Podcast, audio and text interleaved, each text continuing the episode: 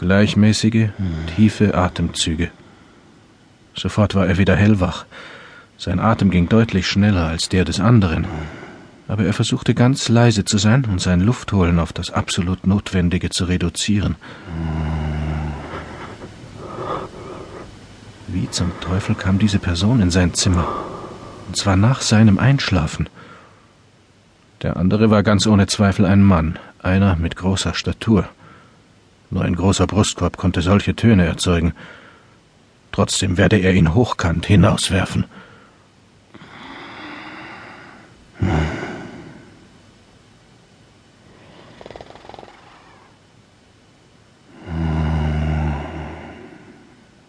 Der andere musste auf dem Rücken liegen, denn gelegentlich mischte sich ein kurzer Schnarcher in die gleichmäßige Reihe seiner Atemzüge.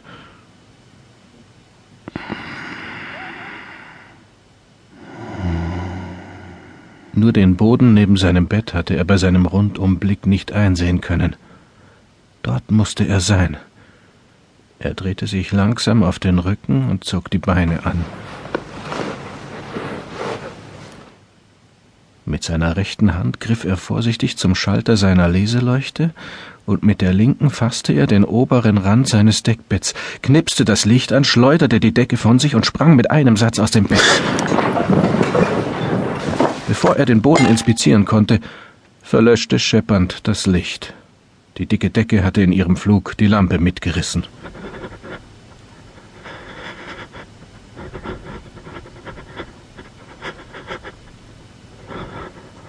Armin stand im Dunkeln und hörte nur sein eigenes Schnauben. Mit seinen Beinen zog er abwechselnd halbe Kreise über den Boden. Da, da war was. Ächzte auf, war einen Moment wie gelähmt und dann sehr erleichtert, als er einen seiner Hausschuhe erspürte. Das Deckenlicht ging an und Dorothea stand in der Tür. Ihr knöchellanges Nachthemd war hellgrün mit einigen hellgelben Querstreifen. Wie eine Raupe, dachte Armin, aber ihm war nicht zum Lachen. Mit einer Hand deckte sie ihre Augen vor dem grellen Licht ab und grollte Was treibst du denn um diese Zeit? Es ist halb drei. Hat es wohl eine Tarantel im Bett? Armin holte tief Luft. Nein, natürlich nicht.